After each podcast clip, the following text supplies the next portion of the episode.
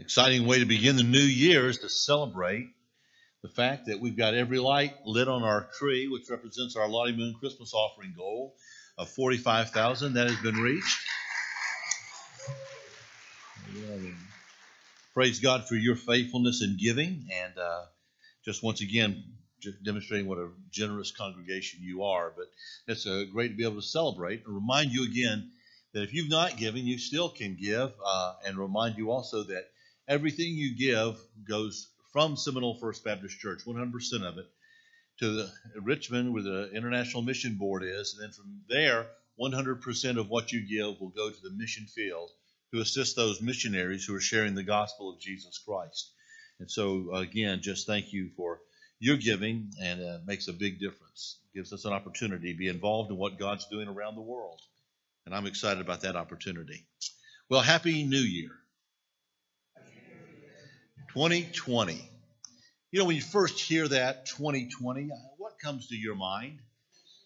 I just wonder if some of you were thinking about a news program on a major network. I don't think about that, but you might. Um, some just thinking another day on the calendar, but I heard somebody say vision. That's what I think of is vision.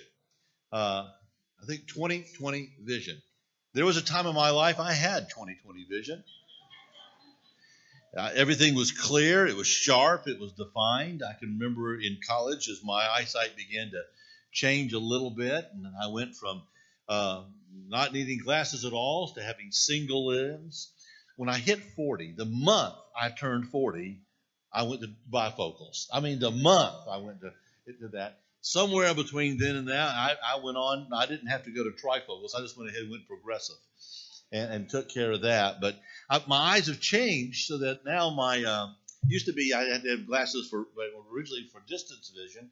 Uh, my distance vision is about as good as my as my other vision, but I don't have 20/20 vision by any stretch of the imagination. Matter of fact, even with glasses, I still don't have the sharp, clear, defined vision that I had physically when I was um, a, a younger person. I was thinking about that kind of vision as we focus on the year 2020. Uh, that's what I'm looking for is focus. I'm looking for a clear, sharp, defined vision for this new year. For my life. What am I going to do with my life in this next year? But I also want to ask you the question for your life, but also for our life together as the church. What will our vision be for, for this next year? But as we seek to know that vision and realize that vision, I hope you're going to follow along this morning. I realize the listening guide is not a listening guide, it's a blank sheet of paper, but it gives you plenty of room to write today. And so we'll be helping you out with that. But as we think about that, about that, that we need to be seeking God's vision, because this is the conviction I have that only God can provide us with the 2020 vision that we need for 2020. God's got a clear, He's got a precise, sharp, clearly defined vision for Seminole First Baptist Church. As we go about seeking that vision, we can go about and think seek our own vision and chart our own course for this new year, or we can seek God's leadership and God's provision as we seek the vision that He has for Seminole First Baptist Church. There's a corollary to this conviction I have, and it's this that when we seek and follow God's vision, His favorable hand will be on us. So we can go out and seek our own vision, or we can seek God's vision, but whichever one we choose will make the difference in the outcome in this next year. Will we be going with God, or will we be opposing God in what He wants to do in and through the life of His church in this next year? Ezra chapter 8 is where we're going to be. Let me, uh, we're going to begin reading with verse 21 and read through verse 23. Would you stand with me? And you follow along as I read from God's Word. That I proclaimed a fast there at the river of Ahava, that we might humble ourselves before our God, to seek from Him the right way for us and for our little ones and all our possessions. For I was ashamed to request of the king an escort of soldiers and horsemen to help us against the enemy on the road, because we had spoken to the king, saying, the hand of our God is upon all those for good who seek him, but his power and his wrath are against all those who forsake him. So we fasted and entreated our God for this, and he answered our prayer. You notice there at the top of that uh, that slide there, the very top that top quote there. Would you would you read that with me right now? Let's read that together. The hand of our God is upon all those for good who seek him, but his power and his wrath are against all those who forsake him. Let's pray together. Father, we come this morning facing a new year, excited, maybe apprehensive, but realizing, Father, there is a year before us, and our desire is to make the most of it for you, for your kingdom, and Father, to realize the potential that you've placed within our own lives. And Father, we know that we can choose to chart it on our own, use common sense and our best understanding and best guesses, or, or we could depend upon you. This morning, Father, my prayer is you'll teach us how to depend upon you for vision casting, for shaping and development of the vision that you have for each and every one of us individually, but Lord, also for us as your people, the church. We want you to be glorified through the life of this church, through our lives. And so we ask that you would lead us in this moment, in this time, and speak to our hearts. And we pray these things in Jesus' name. Amen. Thank you. you may be seated. Let me share with you a little bit about Ezra. Ezra was a priest and he was a scribe that was skilled. Meant he had the, all the abilities to do the things that he needed to do, but he specifically skilled in the law of God. Uh, Ezra came on the scene probably after Nehemiah had returned to uh, to Jerusalem. Let me just get you a little um, idea of where we are historically. Um, when Nebuchadnezzar had come and, um, and uh, laid siege to Jerusalem, had conquered Jerusalem, had destroyed the walls, broken down the walls, destroyed the temple, and carried away most of the population in, in exile. Um, the people of Israel, the people of Judah, people of Jerusalem had gone into exile for some 70 years, just like Jeremiah had said they would. But at the end of 70 years, just like Jeremiah said, uh, King Cyrus of Persia issued a decree that allowed all those captives who wanted to to go back to Jerusalem. Now, you need to understand, not all went back. And apparently, Ezra's family were some of those because it was some 50 years after the returnees had gone back to Jerusalem, had rebuilt the temple, and established and reestablished worship of God in, the, in, the, in Jerusalem again. It was some 50 years after all that, which was more than 50 years after the returnees had been allowed to go back some 50, 60 years later, that Ezra feels God's leadership to go back, gathers an entourage around him, gets permission from the king to go, and knows that the hand of the king, the hand of the Lord is upon him as he's doing all these things. But before he left, knowing he needs to go back, he made a decision that instead of asking the king to provide for them an army to go with them to protect them along the way, because He's carrying a large, a large entourage. They've got a lot of treasures they're carrying back for the temple. Instead of to just, uh, to, you know, uh, just risking it, he could have asked the king, but instead he called for a fast because of some words that he had spoken to the king. Ezra had never been to Jerusalem, as far as I can tell. I've read, looked at some different places, and nowhere to ever see that he had ever been to Jerusalem. This is his first time to go there. He doesn't know how to get there, but Others had gone before him. There, there, I'm sure there were maps. There were other folks that could lead him along the way. Having the king's army go with him, boy, that, that would be even a better, surer way to get there. But instead, he calls for a fast that the people might humble themselves before God and seek from God the right way to go. In a lot of ways, we're like Ezra as we face 2020. Because here's the deal this is as far as I've been in 2020, and this is as far as you've been into 2020. We've got uncharted territory before us. No one else has gone before us into 2020. Now, you may want to argue and say, well, there's some folks east of us that are a different time zone, and so they're they're ahead of us into 2020, and I, I get that. But to this point right now, wherever anybody is on the face of this earth, this is as far as anybody has ever gone into 2020. And so, therefore, this is all that we know about 2020. We're just what, five days in? Not even five full days in. And this is all we know. But there is one who's charted the territory before us. He's gone before us. He's already there.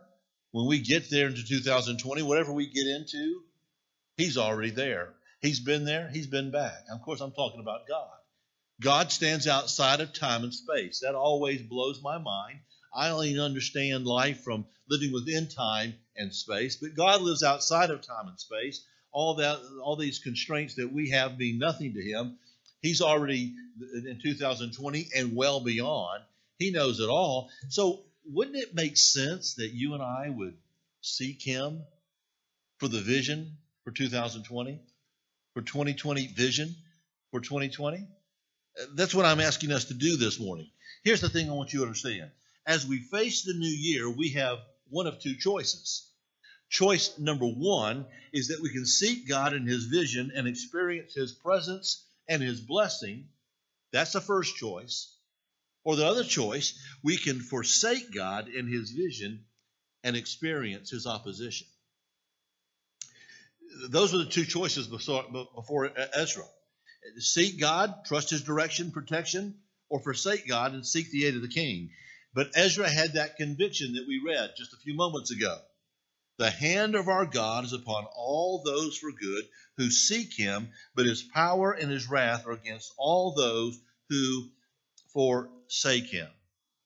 And those are the same two choices for you and I in every decision we're going to make in 2020 and indeed beyond 2020 Indeed, it's always been our the choices we, the, the, two choices we've had. We're either going to trust God, we're going to trust His direction, we're going to trust His vision, or we're going to go out on our own and do it ourselves.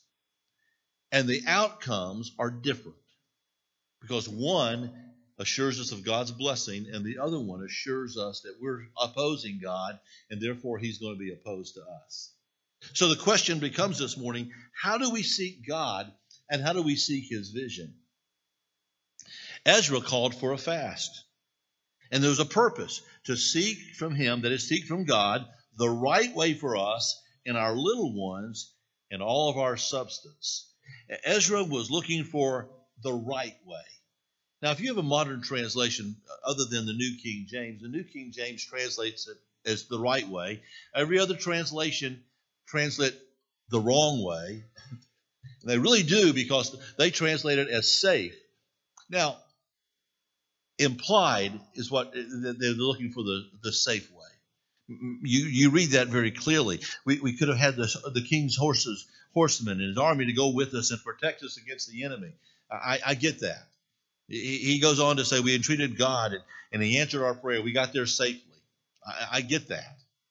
But literally, the word means this to be straight, even, right, level, just, righteous, pleasing, agreeable. Not once is the word safe mentioned there.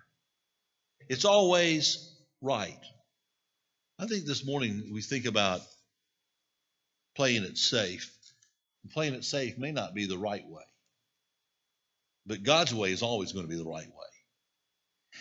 I get emails constantly from from other pastors, other organizations, other ministries that are designed to try to give aid and some coaching and some encouragement and this year, this past week has been really interesting because most of them have been focusing on the new year and asking the questions about about your your vision for the new year and how are you going to go about developing your vision for the new year. And one of them even said, you know, be sure that when you're developing your vision for the new year, that you have some audacious goals. I mean, some really God-sized goals, goals that are so big that the only way that can ever be accomplished is if God shows up and does them that if God doesn't show up, you're just going to go fall flat on your face.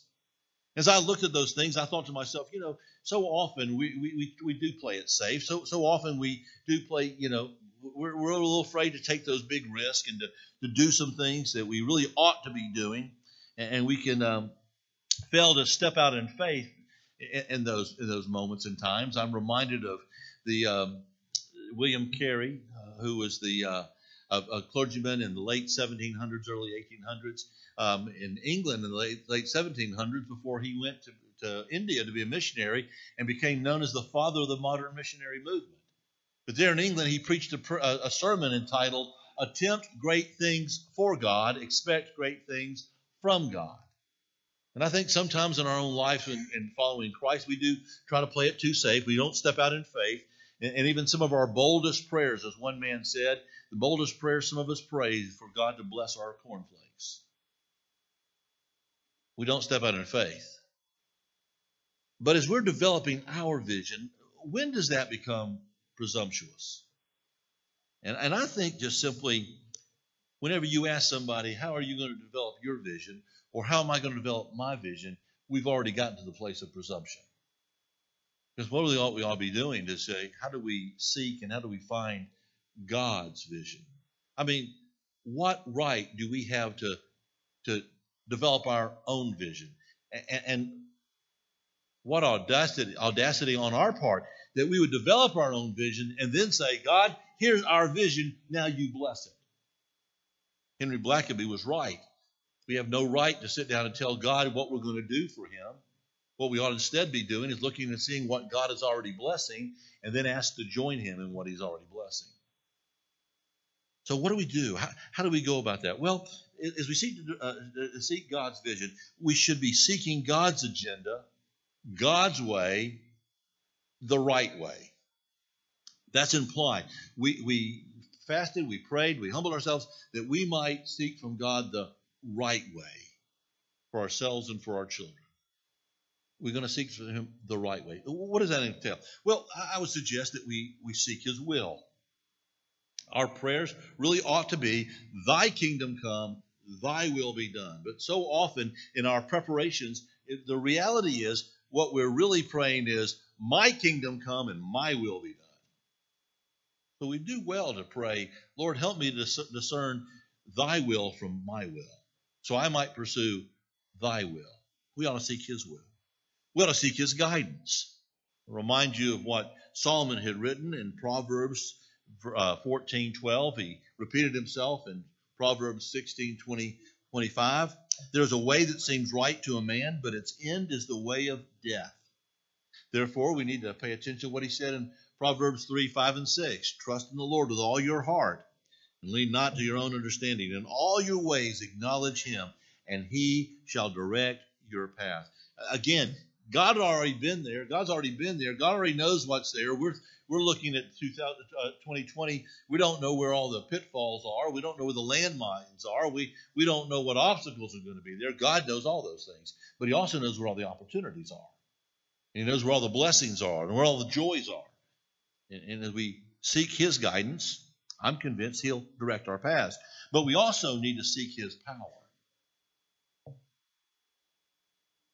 Not only do we do God's will God's way, we also have to do God's will through his power.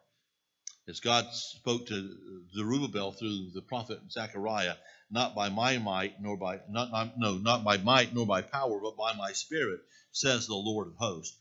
So Ezra sought the right way. And, and that's what I want us to do is to seek the, the right way. And ultimately only God's way is the right way. Because Quite frankly, only God's vision is the vision that matters. The only vision that God is committed to is His vision. So, how do we discover, or, or, better yet, how do we receive God's vision for our lives and for our church? Well, I would suggest we need to seek God's vision with humility. That's what they did. Ezra said that they gathered together that and, and that we might humble ourselves before our God as well as to seek from Him the right way. If we're going to seek God's way, if we're going to seek the right way from God, God's vision, it, it does require humility on our part.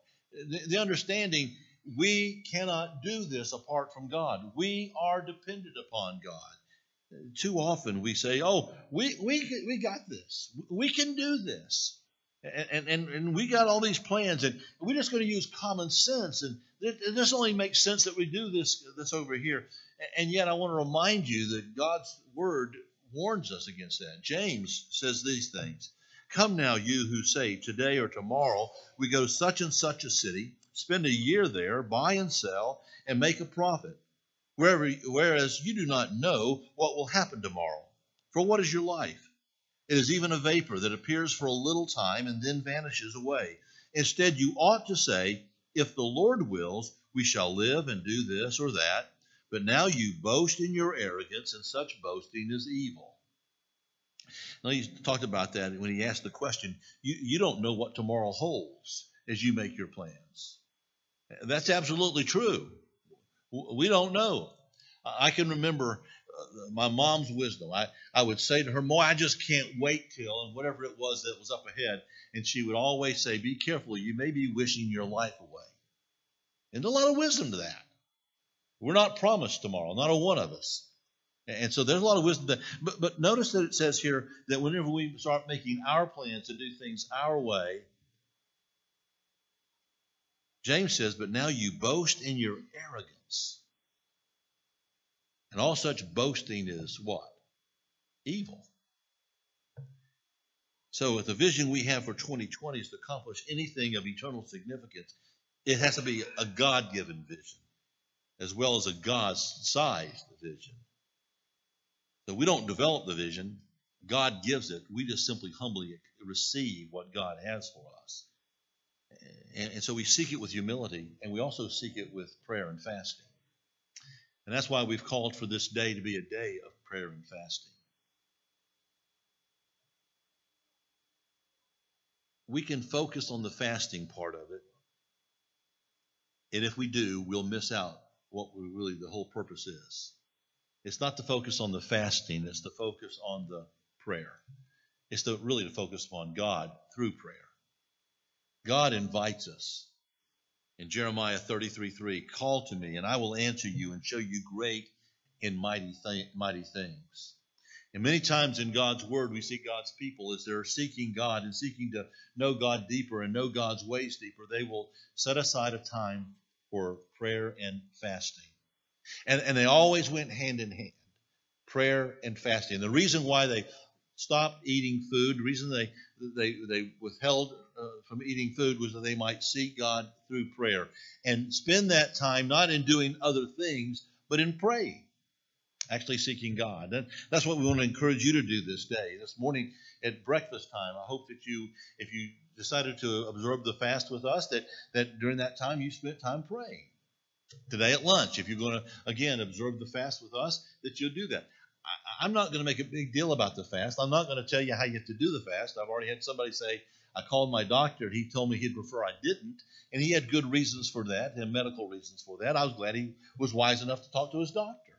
And I affirmed him in that. That's not the issue. The issue is our hearts. Are we going to humble our hearts before the Lord and say to Him, Lord, we don't know, but you do, and so we're depending upon you? And one of the ways God's people have done that throughout the centuries is they've they've prayed and they've fasted. And, and Jesus says sometimes the answer will not come apart from prayer and fasting. Remember when he had come down from the Mount of Transfiguration? There was a man down there whose son was seized by demons and thrown into convulsive fits. The the deacon the, the deacons, yeah, the deacons. Those deacons couldn't do no the the disciples. The demons, the deacons. No, no anyway, the deacon, uh, the disciples couldn't cast out the the, uh, the demon, and when they and then Jesus, after he cast him out, chides them for their lack of faith, and they said, "Well, why couldn't we do it?" And he says, "This kind comes can can uh, come out by nothing but prayer and fasting." There are times when God calls us to fast. Jesus talked about it one time when his disciples were being criticized because they didn't fast said, you know what? You got the bridegroom with you. You're not going to fast with the bridegroom. But when the bridegroom leaves, then you'll have time for fasting. Well, he's left, folks. Now he's still with us. I understand that. But he left he left physically, and, and now's a time for God's people to spend some time in the spiritual discipline of prayer and fasting. I'm not legalistic about this. You decide what that means for you. We talked to you a little bit last, um, put something in the bulletin last week about the kind of fast that you need to choose that's best for you as God leads you to do that, I encourage you to do that. But but there needs to be times in our lives when we just set aside everything else and say, you know what, I'm going to focus, and nothing else is going to distract me from God and from His plans and purposes and will for my life and the vision that He has for me. We need to also seek Him, seek His uh, His vision through faith. We seek with faith. See, Ezra had faith. He had faith that God knew the way. He had faith that God would show the way, but he also had faith that God would go the way with them as they sought God's way and sought to go the right way with God. It was faith.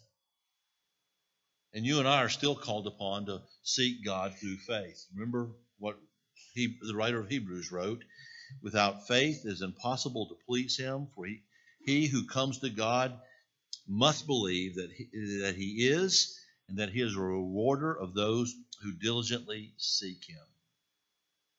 So therefore, we got to believe God knows the right vision for Seminole First Baptist Church. God wants to show us the right vision. And God will go with us as we pursue Him and that right vision. We, we, seek God's vision through faith, and we also seek God's vision through His Word. Now, Granted, in these four verses that we read this morning, there's no evidence about God's word there, nothing that speaks of God's word. However, if you know Ezra, you know the role that God's word played in his life. Go back to chapter 7. It's interesting, this book that bears his name, the first six verses, uh, six chapters, Ezra's never mentioned until chapter 7. But in chapter 7, as they begin to in, uh, introduce him, they also share something about what Ezra was about. In verse 10 of chapter 7, it says, For Ezra had prepared his heart to seek the law of the Lord and to do it and to teach statutes and ordinances in Israel. Whenever you see the word law there, it does mean the first five books of the Old Testament, but that was pretty much all they had at that point. They also they had some of the Psalms, they had some of the um, the prophets as well, but but the law was still the, what we would call the Word of God.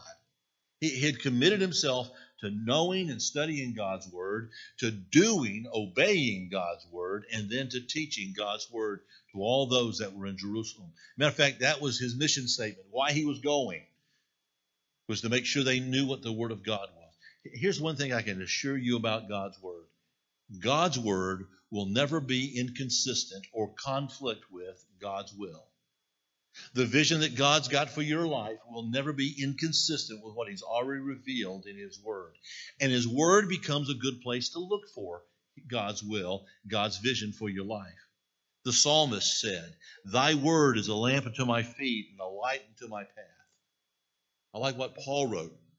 All scripture is given by inspiration of God and is profitable for doctrine, for reproof, for correction, for instruction in righteousness that the man of God might be complete, thoroughly equipped for every good work. If we're going to seek God's way, if we're going to seek God's agenda, if we're going to seek the right way, then we've got to seek God's word because God's word is profitable. What? For, for doctrine, for reproof, for correction, for instructions in righteousness. I like what somebody said. For doctrine, God's word is profitable for doctrine. It teaches us what's right. For reproof, it teaches us when we're not right and confronts us when we're not right.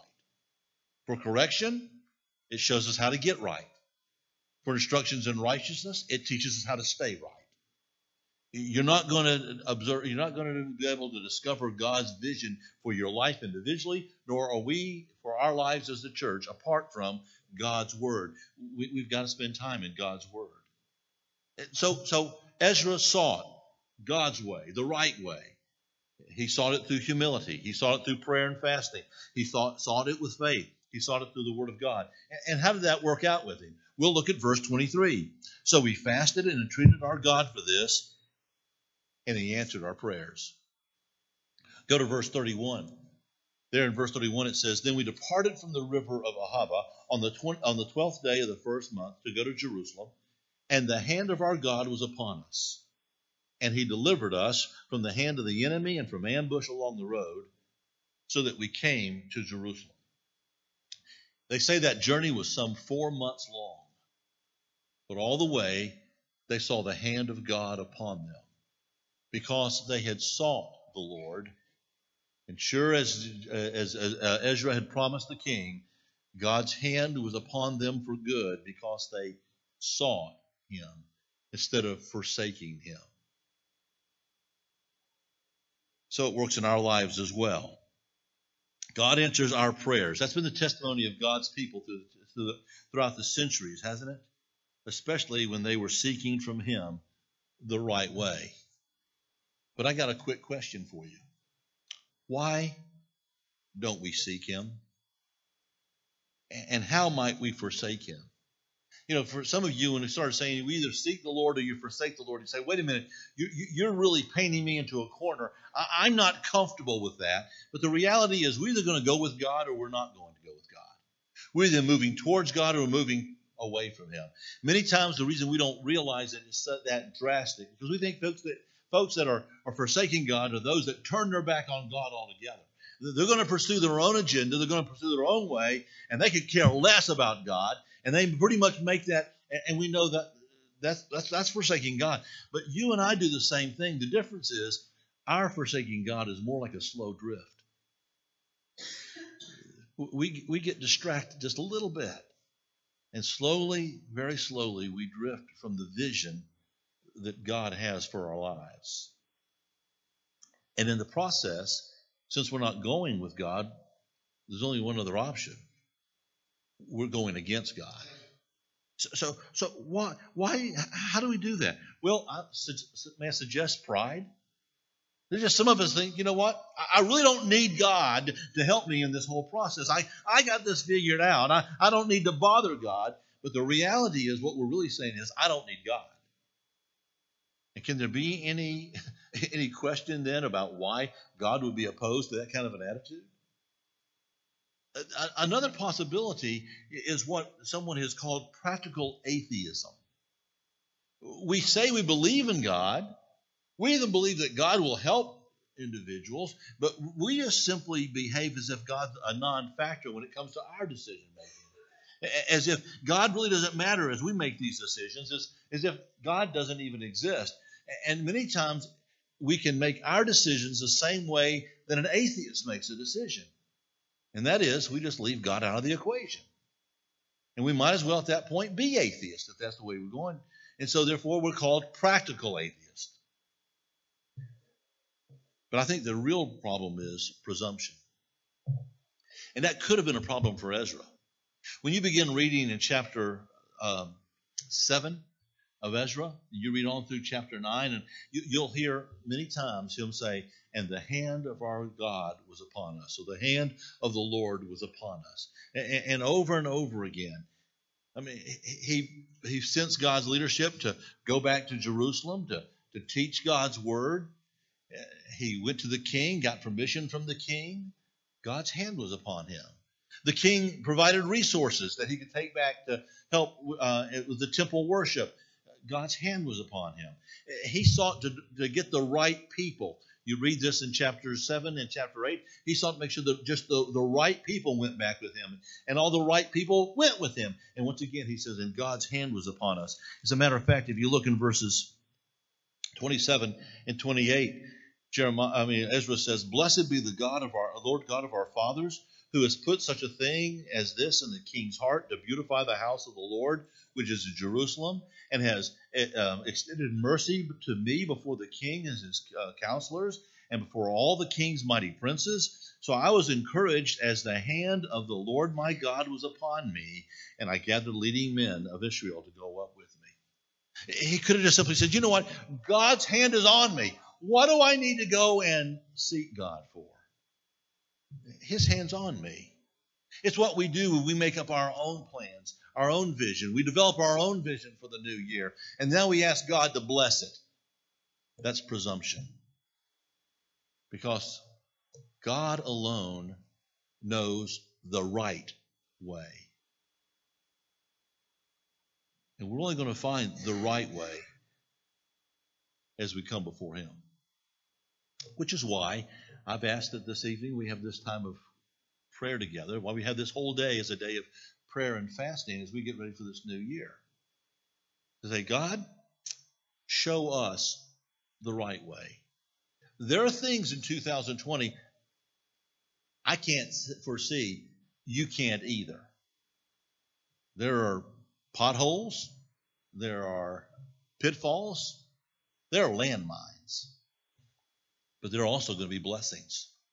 There are going to be joys in this new year. And God knows what each and every one of all those things are. And He knows how to guide us if we would just learn how to follow. And so, therefore, uh, I'm calling for this day of prayer and fasting.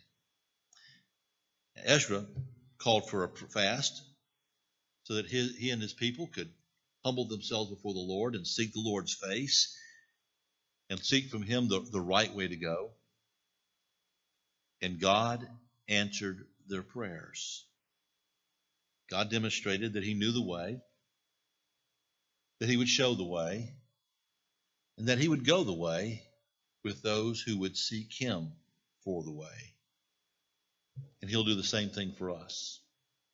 So that God's favor rests on those who humbly seek him. And the question becomes for us will we humbly seek him?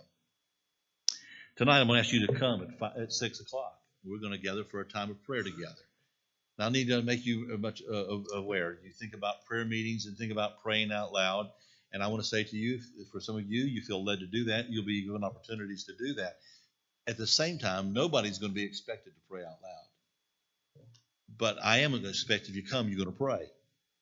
And you come for, for that opportunity of, of, prayer this evening. As, as we're just going to humble ourselves before the Lord and just seek Him this evening. Let me encourage you to bring with you a pencil and some note paper because God may speak to you in that time. And at some point, I'm going to ask that you would share that with us. We might not have a sharing time this evening, but I may ask you to um, either utilize our Facebook page or um, just send those notes to us or send us emails and just let us know what, what you sense God's saying. Because it may not be what God says tonight, it may be what God says in successive weeks and says to us as we as we just seek Him. Because see, this is just a, not uh, not a, just a one time thing. Now, while the fasting is just for today, God may lead you to other fasts and, and it may not may not lead you to fast, but He is calling you to pray. And maybe some other things that God reveals to you throughout this next year that we need to hear and we need to consider. We'll need to pray about as well as we hear that to see if God confirms that in our hearts and our spirits as well about what God wants to do in and through the life of Seminole First Baptist Church. I believe 2020 can be an exciting year if we'll humble ourselves before the Lord, if we'll seek Him with prayer and fasting, in faith, depending upon His Word, I believe God's got great things in, store for us. I believe what Ezra said. If we'll seek Him, His hand of favor will be upon us for good. I believe that with all my heart. How about you? As I say that, I realize there's some in this room today to talk about faith in this kind of fashion whatsoever is just. Um, you know that's just not not the realm of where you live uh, because you've never ever put faith of any kind in Jesus Christ. There are some people even the, that have been have grown up in church all their lives and think everything's right between them and God because they've they've done a good job of being good people and doing good things. But you need to understand God has always called on us to do one of two things. Either we're going to seek Him and his deliverance, or we're going to pursue our own. And then when we're pursuing our own, we're forsaking him. And there are some people who think they're in a right relationship with God, but they have never surrendered themselves to Jesus Christ. Never repented of their sins, never trusted Jesus and Jesus alone for salvation. They've trusted church membership, baptism, good deeds, you name it. And they think God's going to let them into heaven because they're good people. When God's word is very clear. Only through faith in Jesus Christ can we ever enter to God's presence. Only through Him can we ever be saved. And maybe this morning you realize you're in the category of those that have been presuming upon God because you think you're a good person. When God said it very clearly before us, the only way we're ever going to know Him is to repent of our self owned life. The life whereby I say, I'm going to do it my way and we surrender to Jesus Christ as Lord and do it His way. He says we have to confess that we're sinners because we are. Yes, then we have to understand that our sin has separated us from God because it does. That the wages of sin is death because it is. But God loved us so much that He sent His only begotten Son into this world to die on the cross of Calvary in our place, to pay the penalty for our sins, in order to reconcile us to himself, so that if we would repent of our sin, put our faith and trust in him, he would save us. And that's the only way salvation comes to any soul.